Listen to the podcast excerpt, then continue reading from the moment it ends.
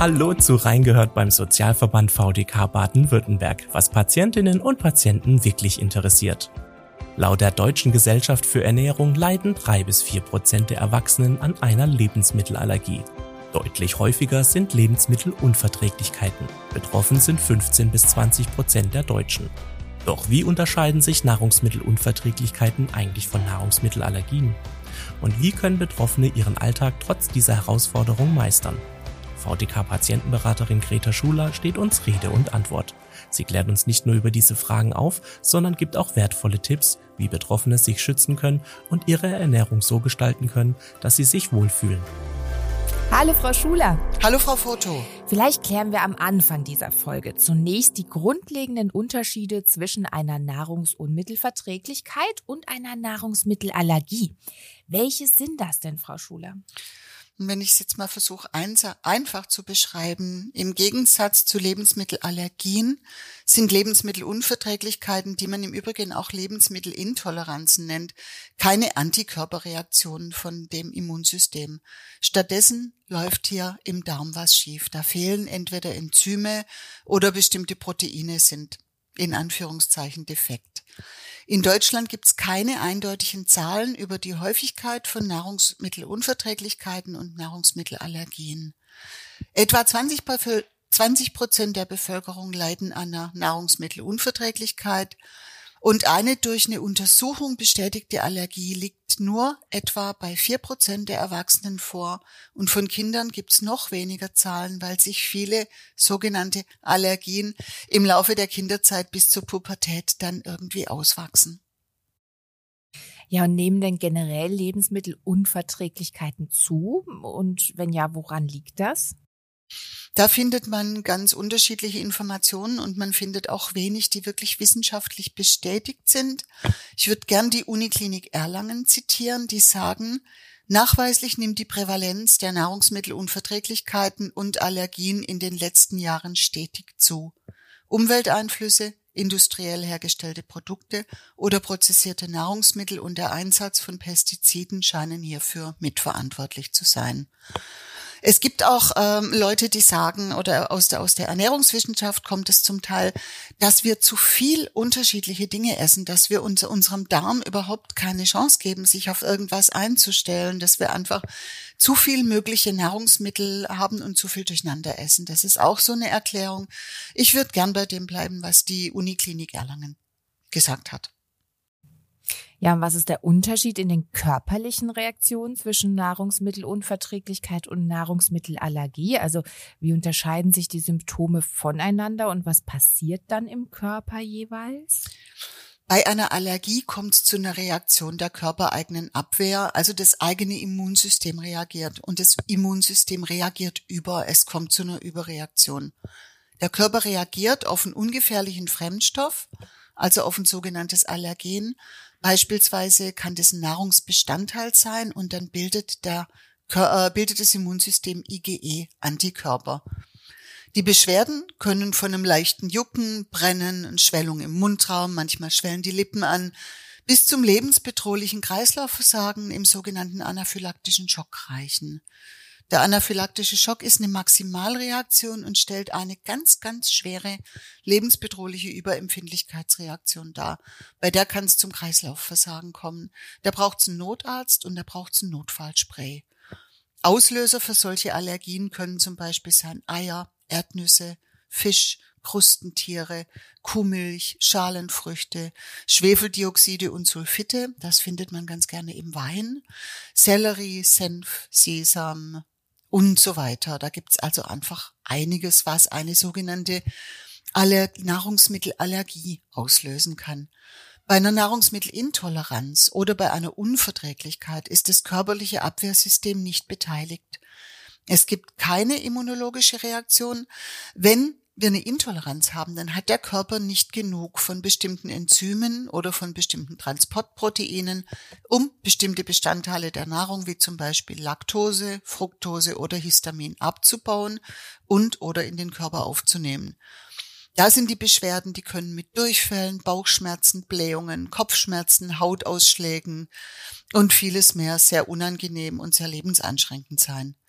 Beispiele für Unverträglichkeiten oder Intoleranzen sind zum Beispiel die Laktoseintoleranz, die Fructoseintoleranz, die Histaminintoleranz, Glutenunverträglichkeit oder auch Unverträglichkeiten von einzelnen Lebensmitteln, einzelnen Obst- und Gemüsesorten.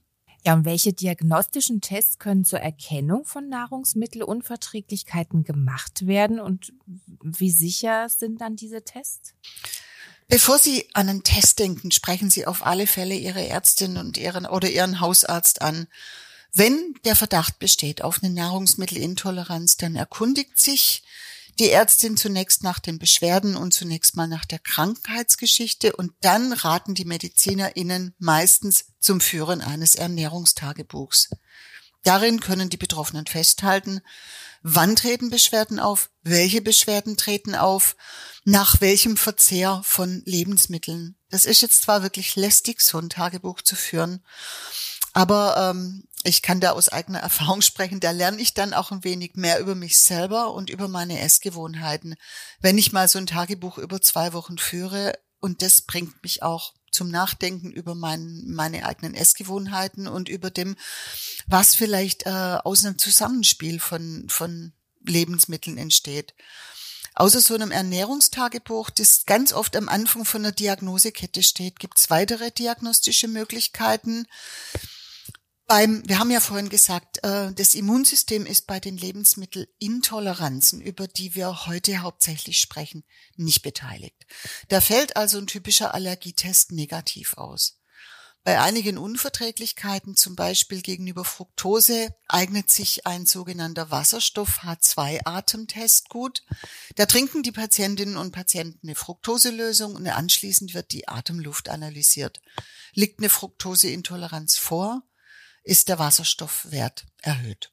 Okay, und äh, vielleicht beleuchten wir mal die Haaranalyse. Das klingt spannend. Ähm, wie lässt es sich damit tatsächlich nachweisen, dass man eine Unverträglichkeit? Ist das denn wirklich äh, seriös? Gar nicht, nein. Haare und Abschnitte, Haare und die Abschnitte nahe an der Kopfhaut, die sind gut geeignet äh, für Tests, weil Haare Informationen wirklich speichern können. Damit lässt sich zum Beispiel ein Drogenkonsum nachweisen. Eine Haaranalyse kann auch eine länger zurückliegende Arsenvergiftung aufdecken oder Belastungen mit Schwermetallen wie Blei oder Cadmium.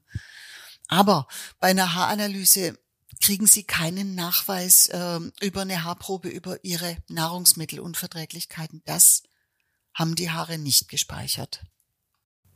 Und gibt es da noch mehr so unseriöse Tests? Jede Menge einmal ins Internet gehen und ich habe schon x Anbieter für Selbsttests auf Lebensmittelunverträglichkeiten. Im Übrigen, ich war vor kurzem in Italien, da gibt's mittlerweile in jedem Supermarkt an der Kasse einen großen Aufsteller mit Bluttest für alles, alles, alles.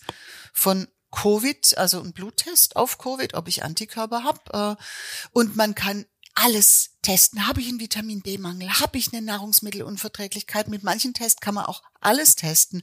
Also ich war fasziniert, was man alles so erfindet, um Menschen zu verunsichern und um Geld zu machen. Wenn man ins Internet geht oder auch in richtig teuren und Magazinen, wo man eigentlich denkt, sollte seriös sein, die Geschichte ist immer die gleiche. Man fragt dich, du fühlst dich nicht wohl in deinem Körper, egal ob es ein Blähbauch ist oder Müdigkeit, Verdauungsprobleme, Kopfschmerzen, schlechte Haut oder auch Konzentrationsschwierigkeiten. Da hilft ein Selbsttest weiter. Es liegt ganz bestimmt an irgendeiner Unverträglichkeit. Es gab schon 2009 eine Warnung von Allergologen, die haben gesagt, äh, die Tests auf Immunglobulin G und G4 Antikörper im Blut, die werden von den Krankenkassen nicht bezahlt, weil sie sind völlig ungeeignet auf die Diagno zur Diagnostik von Nahrungsmittelunverträglichkeiten oder von Allergien. Die sind unwissenschaftlich, die sind überteuert. Aber mit der Sorge der Menschen um die eigene Gesundheit und mit der Selbstoptimierung kann man einfach viel Geld machen und viel Unsicherheit schüren. Jetzt stellen Sie sich einfach mal vor, Sie haben so einen Test gemacht, also einen Bluttest. Äh, Sie haben irgendwie aus dem Internet einen Bluttest bestellt, Sie haben sich getestet, Sie haben das losgeschickt und dann kriegen Sie so ein Testergebnis via App aufs Handy. Das heißt, da habe ich eine App, in der ich plötzlich lesen kann, mein Gott, das vertrage ich nicht und das vertrage ich nicht und das darf ich nicht mehr essen. Da kann ich irgendwann mal echt selber an mir verzweifeln und dann habe ich so heftige Einschränkungen, was eine Ernährung angeht, dass ich unter Umständen in einen Mangel rutsch oder dass meine Psyche drunter leidet, was jetzt alles verboten ist oder schwierig ist oder nicht gemacht werden soll. Ich bin eine erwachsene Frau, wenn ich das Ganze auf mein Kind oder wenn ich das Ganze auf einen Teenager beziehe, weil wir haben deren Blut oder deren Haare testen lassen, dann wird's noch heftiger. Da kann eine ganze Familie oder ein ganzes Wohnprojekt dran verzweifeln, wenn man eine Wochenplanung fürs gemeinsame Essen machen soll. Im besten Fall kriege ich vom Labor nur ein paar unsinnige Ernährungsempfehlungen. Im schlimmsten Fall, wie gerade eben beschrieben, kriege ich ein falsches Ergebnis. Das wiegt mich entweder in einer falschen Sicherheit, weil ich laut diesem Test die befürchtete Allergie oder Intoleranz offenbar doch nicht habe. Oder ich kriege eine Unverträglichkeit diagnostiziert, die ich vielleicht gar nicht habe, die mich dann aber beim Essen unnötig einschränkt und einen erheblichen Stress mit sich bringt. Also ich kriege das alles via App aufs Handy. Besser ist es wirklich, ich bespreche das mit meiner Hausärztin, weil dann sitzt mir jemand gegenüber, die mir da einfach auch noch bestimmte Sachen da dazu sagen kann. CNN hat gesagt, der, Welt, der weltweite Markt für Selbsttest Tests wächst rasant an und äh, er könnte, glaube ich, bei über zwei Milliarden liegen irgendwie 2025. Also das ist schon gigantisch. Also da hängt auch eine große Geldmaschinerie dran. Ne? Mhm. Ja. Ja, und wenn ähm, jetzt doch die Ärztin oder der Arzt tatsächlich eine sichere Diagnose gibt und es wird festgestellt, dass ich wirklich an einer Nahrungsun Nahrungsmittelunverträglichkeit leide, ähm, welche langfristigen Auswirkungen hat das denn vielleicht vorher schon gehabt, wo ich noch gar nicht gemerkt hatte, dass ich es habe? Also wenn sie noch, wo sie unentdeckt blieb, die Nahrungsmittelunverträglichkeit. Viele Nahrungsmittelunverträglichkeiten bleiben eher selten unentdeckt, weil sich die meisten bemerkbar machen, und zwar in der Regel mit Magen-Darm-Trakt-Symptome, sprich ständiger Gang zur Toilette, heftige Blähungen, Durchfälle, da wird man ganz schnell hellhörig bei sich selber, weil man nach einer gewissen Zeit weiß, also ein Magenverdorben habe ich mir nicht oder auch wenn ich es von den Kindern mitkriege oder so oder von Angehörigen. Das kriegt man ganz oft mit. Wenn die auslösende Substanz dann weiterhin verzehrt wird, dann können sich neben den akuten Beschwerden einfach auch anhaltende Probleme wie Gewichtsverlust oder eine Mangelernährung entwickeln. Das kann vor allem bei Kindern zu einer Wachstumsverzögerung führen. Ich hätte als Beispiel mal die Zöliakie und versuche es nicht allzu ausführlich zu machen, weil auch für die Zöliakie könnten wir 20 Minuten Podcast locker füllen. Bei einer Zöliakie reagiert das Immunsystem überempfindlich auf Gluten. Das ist in vielen Getreidesorten enthalten, das ist ein Eiweiß. Dies löst eine Entzündung der Schleimhaut des Dünndarms aus und das macht dann ganz viele Verdauungsbeschwerden. Ganz fies ist aber, eine Zöliakie kann auch ohne spürbare Symptome bestehen. Beschwerden bei einer Zöliakie sind zum Beispiel Müdigkeit, Abgeschlagenheit, Bauchschmerzen, Blähungen, Unwohlsein, Übelkeit, ein anhaltender Durchfall, aber es kann auch eine Verstopfung machen. Es kann einen, einen, sehr, sehr voluminösen Stuhl machen. Also das, man stellt irgendwann mal fest, meine Güte, irgendwie viel ist das denn? Ähm, es kann einen sichtbar vorgewölbten Bauch machen, also so ein Blähbauch. Appetitlosigkeit, Gewichtsverlust bei Erwachsenen, mangelnde Gewichtszunahme und eine Wachstums- oder eine Gedeihstörung bei Kinder und Jugendlichen. Es kann aber auch Reizbarkeit, Niedergeschlagenheit, Depression machen. Wenn eine gewünschte Schwangerschaft einfach ausbleibt oder es zu früh und Fehlgeburten kommt, kann das auf eine unerkannte Zöliakie hindeuten. Die Zöliakie kann bei Frauen wie bei Männern die Fruchtbarkeit beeinträchtigen. Es kann also es kann eine dauerhafte Entzündung im Darm geben. Das heißt, diese chronisch entzündete Schleimhaut übernimmt dann weniger Nährstoffe aus dem Essen. Es kommt zu einem Mangel. Zum Beispiel, äh, Beispiel ein Mangel Eisen, Calcium, Zink, Magnesium, Vitamin D. Die können alle ganz verschiedene Symptome mit sich bringen. Dann sind wir irgendwie weg von der Zöliakie. Aber beim Mangel, einige der Symptome von der Zöliakie sind ganz allgemein. Die kann, können auch andere Ursachen haben oder die können so schnell wieder vergehen, wie sie aufgetreten sind. Deshalb wird so eine Zöliakie oft erstmal übersehen. Und deshalb ist es wichtig, solche Sachen ausführlich mit den Ärzten zu besprechen, das Gesamtbild zu betrachten und die Beschwerden auch im Zusammenhang mit einer Ernährung zu bewerten. Deshalb wiederum nehmen Sie sich die Zeit, machen Sie das mit diesem äh, Ernährungstagebuch. Ja, und welche Nahrungsmittelunverträglichkeiten sind das denn, die besonders häufig bei Erwachsenen auftreten? Das ist die Laktoseintoleranz, haben bestimmt alle schon mal gehört. Von den in Europa lebenden Menschen vertragen etwa fünf bis 15 Prozent keinen Milchzucker, also die Laktose. Bei der Laktoseintoleranz bildet der Körper zu wenig von dem Enzym Laktase oder die Laktase, die wir haben, wirkt nicht ausreichend. Laktase spaltet den Milchzucker im Darm und macht ihn so verwertbar. Wenn es nicht geht, wenn der nicht aufgespalten wird im Dünndarm, dann kommt der in den Dickdarm. Und dort gibt's andere Bakterien und diese Dickdarmbakterien äh, verstoffwechseln ihn dann. Blähungen, Durchfall und Bauchkrummeln können das Ergebnis sein. Bei den meisten Betroffenen ist das Enzym aber noch teilweise aktiv, also eine kleine Menge Laktose wird dann ohne Beschwerden vertragen. Bei der Fructoseintoleranz haben wir eine Fruchtzuckerunverträglichkeit, die ebenfalls sowas auslöst wie Blähungen und Durchfall. Die unangenehmen Symptome bei der Fructoseintoleranz entstehen, weil der Dünndarm nicht genügend Fructose aufnimmt. Fructose ist vor allem in Obst enthalten.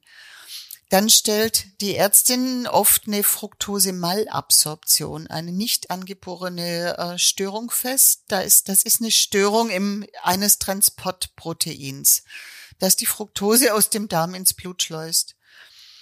Dass die Fructoseintoleranz von Geburt an besteht, ist eigentlich sehr selten. Das ist dann ein angeborener Enzymdefekt, aber meistens ist es was, was später erworben wird. Die Histaminintoleranz, da weiß ich jetzt echt gar nicht, wo ich anfangen und wo ich aufhören soll. Das ist irgendwie auch ähm, Thema für einen eigenen Podcast. Die Betroffenen werden ein Lied davon singen können. Histamin ist eine körpereigene Substanz, die ist als Botenstoff an allergischen Reaktionen, wie zum Beispiel nach einem Insektenstich beteiligt. Der Organismus nimmt Histamin aber auch über Nahrungsmittel wie Wurst oder reifen Käse auf. Menschen mit einer Histaminintoleranz können ganz unterschiedliche Beschwerden entwickeln. Also da geht's jetzt mal raus über die ganzen Darmbeschwerden, sondern die Augen können die Augenlider geschwollen, Migräne, Nesselsucht. Aufgrund von diesen unterschiedlichen Symptomen ist eine eindeutige Diagnose oft schwierig.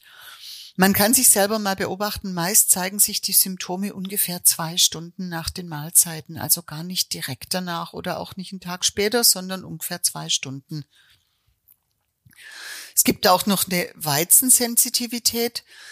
Das ist eine Lebensmittelintoleranz gegenüber Weizen. Die wurde früher als Glutensensitivität bezeichnet, was oft zu einer Verwechslung führt mit der sogenannten Glutenunverträglichkeit. Bei einer Weizensensitivität hat man eine Empfindlichkeit gegenüber Weizenbestandteilen.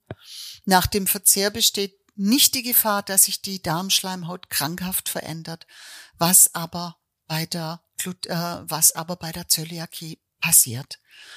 Viele Betroffene beobachten ein Nachlassen der Symptome, wenn sie nur sehr wenig weizenhaltige Lebensmittel verzehren. Also zum Beispiel, wenn sie auf anderes Brot umsteigen oder auch keine Weizenbrötchen mehr essen oder zum Beispiel sagen, ähm, am Wochenende, dann gönne ich mir eine Brezel äh, zum Frühstück oder ein Croissant und ansonsten passe ich auf, dass ich einfach keinen Weizen zu mir nehme. Die Glutenunverträglichkeit über die Zöliakie haben wir schon gesprochen. Es gibt aber auch körperliche Reaktionen, die jetzt nicht irgendwie ähm, mit Histamin oder mit Fructose zusammenhängen. Es gibt auch körperliche Reaktionen einfach, die sind bekannt, zum Beispiel von Paprika, von Avocado, von Zwiebeln, von Knoblauch, von Rotwein und von vielem anderen. Wie ist es denn im Kindesalter? Kommt das mit einer Nahrungsmittelunverträglichkeit da ganz plötzlich oder stellt sich so eine Unverträglichkeit äh, bei Kindern erst schleichend ein? Das kann im Kindesalter schon zu den Unverträglichkeiten kommen. Und ob es plötzlich kommt oder nicht, kann oft ganz schwer gesagt äh, werden. Diese Laktoseintoleranz entwickelt sich bei äh, Personen, die genetisch disposin dis exponiert sind, im, oft im Laufe des Schulalters, durch eine sinkende Aktivität von dem Enzym Laktase, sodass nur eine begrenzte Menge an Milch oder andere milchzuckerhaltige Lebensmittel, wie auch zum Beispiel ein Milch, eine, eine, eine Eiscreme, toleriert. Da werden die nicht mehr toleriert. Kleinkinder haben es eher nicht. Die sind eher nicht von der Laktoseintoleranz betroffen. Bei einer hohen Zufuhr von Fructose, zum Beispiel jede Menge Apfelsaft getrunken oder irgendwie ganz viele von diesen Gepress, äh, von diesen Quetschis gegessen, da kann die individuelle Resorptionskapazität für Fructose im Dünndarm überschnitten werden, überschritten werden. Und dann, wie so schon vorher beschrieben, die Fructose kommt in den Dickdarm, dort wird sie bakteriell abgebaut und macht Bauchschmerzen oder Durchfälle. Manche vertragen keine sorbithaltigen Lebensmittel. Das sind die sogenannten zahnfreundlichen oder kalorienreduzierten Lebensmittel wie Kaugummis oder manche Bonbons. Die können das auch auslösen. Und bei Kindern gibt's noch eine ganz häufige Ursache für Bauchschmerzen. Das ist die sogenannte Fructosemalabsorption, die oft wirklich typischerweise nach einer Magen-Darm-Grippe auftritt dann sollten einfach mal sämtliche Obstsorten und Honig, aber auch der natürliche Haushaltszucker sehr, sehr stark reduziert werden, weil der auch Fructose enthält. Wenn die Darmschleimhaut sich wieder erholt hat, das passiert in der Regel nach wenigen Wochen oder Monaten, dann kann das Kind auch wieder unbeschwert Obst essen oder Obstsäfte trinken. Das einfach mal beobachten, was tritt wann auf, tritt was nach einer Magen-Darm-Grippe auf, dann bespreche ich das mit dem Kinderarzt. Ja, und welche Rolle spielen genetische Faktoren bei der Entwicklung von Nahrungsmittelunverträglichkeiten? Kann ich quasi die Laktoseintoleranz meiner Mutter erben? Das kann durchaus sein. Eine Laktoseintoleranz ist meist erblich bedingt. Deshalb wird auch von einer vererbten oder von einer primären Laktoseintoleranz gesprochen. Bei der Histaminintoleranz gibt es unterschiedliche Formen und eine davon geht zum Beispiel auf genetische Faktoren zurück. Ja, und wie können dann Menschen mit Nahrungsmittelunverträglichkeiten ihre Ernährung anpassen, um quasi diese unerwünschten Symptome zu vermeiden? Das besprechen Sie bitte alles mit der Hausärztin, der Gastroenterologin oder einer qualifizierten Ernährungsberatung oder auch einer guten Heilpraktikerin. Es gibt durchaus Hilfe. Manches ist ganz einfach, eine Laktoseintoleranz, dafür gibt's Laktasetabletten. Bei ganz vielen anderen Unverträglichkeiten wird's schwierig. Erstmal überhaupt rauszufinden, wo die Unverträglichkeiten liegen, kann ganz schön lange dauern. Sind es denn wirklich Unverträglichkeiten oder habe ich gerade großen Stress und es sind Reaktionen von meinem Körper auf den Stress? Oder habe ich, weil ich so viel Stress habe, gerade auch Unverträglichkeiten, die stärker auftreten? Und je mehr Fragen ich mir selber stelle, umso tiefer und im Sumpf versinke ich und umso mehr fühle ich mich verunsichert wirklich mit einem Ernährungstagebuch anfangen und da muss einfach alles, alles, alles rein. Jede Nuss, jeder Kaugummi, jedes Gummibärchen, jeder Kaffee in der Mittagspause, jedes belegte Brot. Mit was war denn das Brot belegt? Was genau war in meinem Salat? Was genau war auf meiner Pizza? War es jetzt wirklich Hafermilch in meinem Cappuccino oder habe ich unter Umständen, wenn ich mir einen Kaffee geholt habe, vielleicht aus Versehen Sojamilch gekriegt, von der ich eigentlich weiß, ich vertrage die nicht? Und bei allem, was ich nicht selber gekocht, gekauft, belegt habe, muss ich mir immer Gedanken machen. Ich habe nämlich selber drei Unverträglichkeiten. Ich weiß, von was ich rede. Es ist sehr, sehr wichtig, die Auslöser zu vermeiden. Es ist bei den Unverträglichkeiten nicht so heftig wie, den, wie bei den Allergien. Also bei den Unverträglichkeiten brauche ich in der Regel keinen Notarzt und keinen Notfallspray. Und trotzdem ist ein stundenlanges Sitzen auf der Toilette oder ein leuchtend roter Hautausschlag, wenn ich mit einem Abendessen von meinen Arbeitskolleginnen komme, echt nicht schön. Ich finde, die große Schwierigkeit hier in Deutschland ist, dass in den Restaurants die Inhalte der einzelnen Gerichte nicht aufgeführt sind. Das passiert in, in den USA nicht. Da steht überall genau drauf, was ist in der Pizza drin, was ist in dem Smoothie drin, was ist in dem Burrito drin, äh, was ist in meinem Fertiggericht drin. Hier muss ich dauernd nachfragen, auch wenn mir das manchmal wirklich unangenehm ist. Ich muss wirklich überall fragen, wenn ich ins Restaurant gehe, ist da das und das drin, ist da das und das drin. Ich muss irgendwie meine Kollegin fragen, wenn sie was zum Essen mitgebracht hat. Das ist einfach unangenehm. Ja, und ich muss auch im, beim Einkauf im Supermarkt darauf äh, achten, was in den Lebensmitteln drin ist. Auf was sollte man denn da achten? Gibt es da bestimmte Kennzeichnungen von Lebensmittelverpackungen? Wie kann man sich da gut informieren, damit man wirklich sicher einkauft und nur das kauft, was man wirklich verträgt? Ist auch lästig. Die haben am besten immer eine Lupe dabei oder eine Brille beim Einkaufen und ein Mobiltelefon mit einer Taschenlampenfunktion. Weil es gar nicht so einfach ist, alle die Inhaltsstoffe auf einem Produkt bei einem funzlichen Licht und sehr klein gedruckt in aller Ruhe mal durchzulesen. Wenn ich Nudeln haben will, die kein Ei drin haben, oder wenn ich laktosefreie Produkte im Kühlregal suche, das ist relativ einfach. Wenn ich aber ein Fertiggericht kaufe oder ein Fertigsnack wie, oder eine, fertige Lasagne oder eine Sushi-Box, dann muss ich da ganz genau lesen, was ist da drin oder was könnte da drin sein. Ähm, da kann so ein Hinweis wie das Lebensmittel könnte Spuren von Sesam enthalten schon sehr wichtig für mich sein. Also Egal ob Allergie oder Unverträglichkeit. Und ich muss noch mehr wissen. Ich muss zum Beispiel wissen, wenn ich mit einer Unverträglichkeit auf Paprikagewürz reagiere, dann muss ich mit allem vorsichtig sein, wo sich dieses Paprikagewürz drin verstecken könnte. Das heißt zum Beispiel in einer Currymischung, in einer Fertigsoße wie Sriracha, wenn ich irgendwie vietnamesisch essen gehe, oder versteckt in Fertiggerichten, die mit Paprika eingefärbt sein könnten. Da können die Betroffenen echt eine ganze Oper davon singen. Menschen mit, äh, mit einer Allergie oder einer Unverträglichkeit auf Knoblauch und Zwiebeln, die finden manchmal nicht mal eine Gemüsebrühe, die sie essen können. Ja, Frau Schuler, gibt es denn generell irgendwelche präventiven Maßnahmen, die ich als Betroffene oder Betroffene ergreifen kann, um das Risiko von Nahrungsmittelunverträglichkeiten tatsächlich zu reduzieren? Wenn so eine Unverträglichkeit festgestellt worden ist, zum Beispiel beim Haus- oder beim Kinderarzt, dann wird er Ihnen in der Regel eine Ernährungsumstellung nahelegen. Wichtig dafür ist aber gute, ausführliche individuelle Beratung bei einer Ernährungstherapeutin zu kriegen. Nicht das Internet fragen. Fragen Sie da dazu äh, nach, einer, nach Adressen und nach AnsprechpartnerInnen bei der Krankenkasse. Die müsste eigentlich auch eine Liste haben. Eine Ernährungsberatung kann dann erklären, in welchen Produkten Fructose, Laktose oder andere Inhaltsstoffe enthalten sind. Die können auch klären, welche Alternativen es gibt und wie man sich weiterhin ausgewogen ernähren kann und welche Schritte man, wenn man zum Beispiel betroffene Kinder hat, das wäre jetzt auch wirklich ein eigener Podcast, welche Schritte ich mit meinen betroffenen Kindern gehen muss. Viele Menschen mit einer Laktose- oder einer Fructoseunverträglichkeit können kleine Mengen Milch beziehungsweise kleine Mengen Obst und Gemüse gut vertragen. Ein vollständiger Verzicht ist gar nicht immer notwendig. Das heißt, gemeinsam mit so einer Ernährungsberatung kann, kann man die individuellen Verträglichkeitsgrenzen ausloten und die Ernährung an genau die Bedürfnisse meines Körpers anpassen. Richtig heftig wird's allerdings bei einer Glutenunverträglichkeit.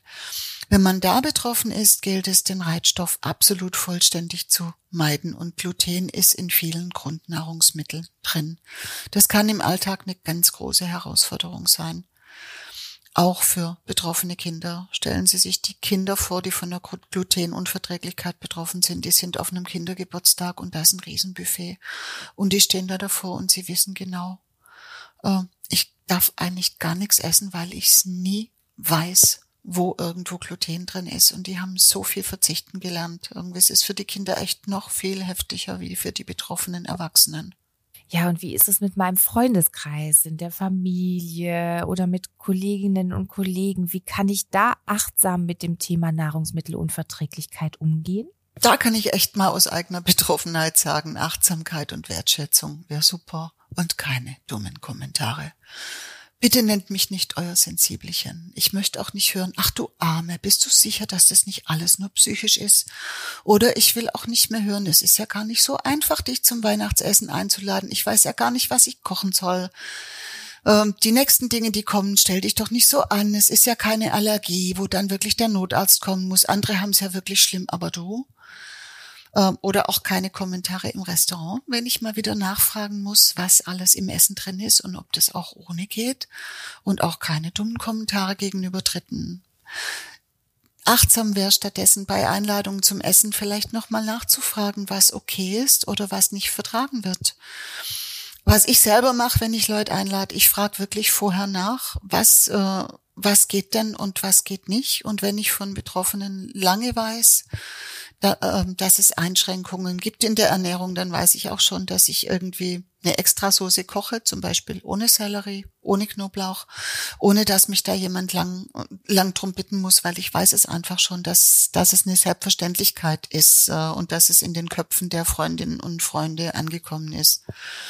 Ich wünsche allen betroffenen Kindern, dass es achtsame ErzieherInnen gibt, dass es Aufmerksamkeit gibt beim Mittagstisch in der Schule, dass es angenehme MitschülerInnen gibt, die hilfreich sind, anstatt mit anstrengenden Bemerkungen die Betroffenen immer wieder vorführen, wie stressig das doch ist mit diesen ständigen Einschränkungen. Ich kann mir auch achtsam überlegen, wenn ich eine Kollegin mit einer Glutenunverträglichkeit habe, dann bringe ich was anderes mit als Kekse oder Kuchen, wenn wir gemeinsam mal Kaffee trinken oder Nachtisch nach dem Mittagessen. Dann kann ich mir überlegen, ob ich Obst mitbringe, ob ich einen Obstsalat mache oder einen Smoothie, wo auf, einen, auf keinen Fall nichts mit Gluten ist. Das fühlt sich dann für alle besser an und lässt nicht die eine wieder außen vor, die sich dann in der glutenfreien Bäckerei selber was mitbringen muss. Ich ähm, glaube, da ist einfach viel Spiel nach oben.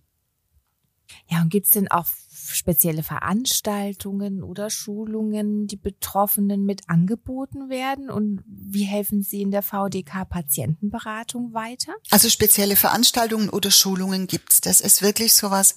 Krankenkasse fragen, ähm, Ernährungsberatung fragen, einfach sich mal durchfragen. Es gibt wirklich Veranstaltungen und Schulungen, die echt Hilfestellung mit sich bringen. Und wir in der VDK Patientenberatung, wir hören einfach erstmal zu. Wir gucken, um was geht's denn genau? Was brauchen die Betroffenen? Was ist der Beratungsauftrag an uns? Was möchten Menschen gerne erklärt haben? Wir versuchen wie immer dann Lotse im Gesundheitswesen zu sein. Wir informieren über Adressen, auch über Selbsthilfe, über Beratungsangebote, über Kostenübernahmen durch die Krankenkasse und wir informieren da dazu, wo Betroffene dann auch wirklich verlässliche Gesundheitsinformationen zu ihrer Nahrungsproblematik finden, wenn es die denn gibt. Vielen Dank, Greta Schuler, dass Sie Ihre Expertise heute mit uns geteilt haben und uns durch dieses für viele Menschen gerade im Alltag wichtige Thema geführt haben. Danke auch an unsere Zuhörerinnen und Zuhörer. Wir hoffen, dass wir die wichtigsten Fragen rund um das Thema für Sie beantworten konnten. Und für weitere Informationen und die Kontaktdaten zur VDK Patientenberatung verweisen wir wie immer auf die Show Notes dieser Episode. Wir freuen uns schon auf das nächste Gespräch. Passen Sie gut auf sich auf und bleiben Sie gesund. Tschüss. Das war Reingehört beim Sozialverband VDK Baden-Württemberg, was Patientinnen und Patienten wirklich interessiert. Falls Sie Feedback oder Anregungen zu diesem Podcast haben, dann schreiben Sie uns einfach eine E-Mail an feedback.vdk.de. Mehr Informationen zum Sozialverband VDK Baden-Württemberg und unserem heutigen Thema gibt es in den Show Notes dieser Episode. Wenn Ihnen der Podcast gefällt, dann abonnieren Sie ihn gerne kostenlos. Natürlich freuen wir uns auch auf eine positive Bewertung von Ihnen. Und damit tschüss, bis zur nächsten Folge.